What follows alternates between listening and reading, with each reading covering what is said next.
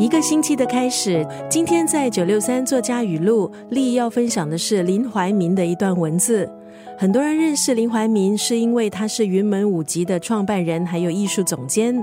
可是他同时也是一位作家。十四岁的时候，他的文字作品就被刊登在《联合报》上。当时他用了稿费上了生平第一次的舞蹈课，为期两个月。十九岁在念大学的时候，他开始学习舞蹈。后来，因为看了台湾舞蹈家王仁禄引进现代舞蹈大师玛莎格兰姆的技巧，举办当时台湾的第一次现代舞蹈发表会，这启发了林怀民对现代舞蹈编舞的理念。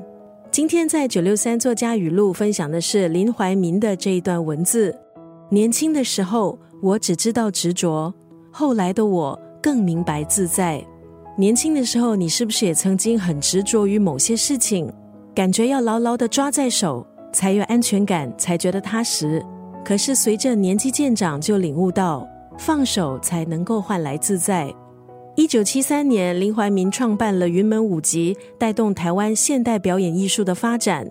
但是其实林怀民他十四岁就开始发表小说，二十二岁的时候出版《禅》，是六七十年代台北文坛瞩目的作家。今天分享的是林怀民的这一段文字。